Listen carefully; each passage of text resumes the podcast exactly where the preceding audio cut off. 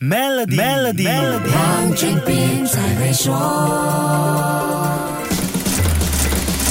你好，我是黄俊斌。直播带货在这几年已经发展成为一种主力的营销方式和重要的销售渠道。这种在网上销售低价商品的模式，很快令人想到低价商品销售税 （LVG tax） 对它的影响。在做直播带货的商家和直播主要注意了，这个问题感觉很复杂，但其实思路一点也不难。关键是先抓住直播和带货的重点。我请税务专家拿督孔令龙特许会计师来跟你说一说。如果你直播呢是卖本土的商品呢，它已经是进口的时候，实体的时候呢，它已经给了这个销售税，所以呢，你就没有这个低价商品销售税了。但是呢，如果你是直播带货呢，好比如外国的商品呢进来呢，你是在平台里头卖呢，就必定呢有低价商品啊销售税百分之十了。用一个简单的分割法，你带的货是从马来西亚国内发货给买家，还是从海外直接进口送到买家手上？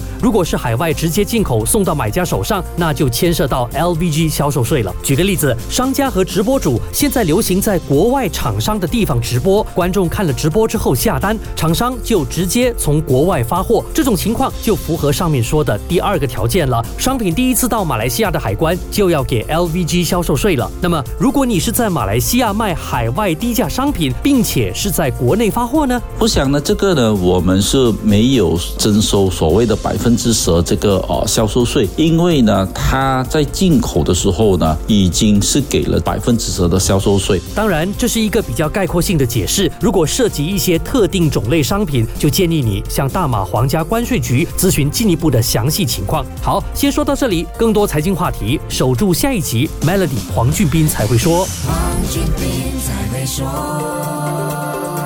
现在就浏览 maybantoyou.com.my/cny deals，了解如何赢取一辆 Tesla 和价值一百一十万令吉的居家改造附条规。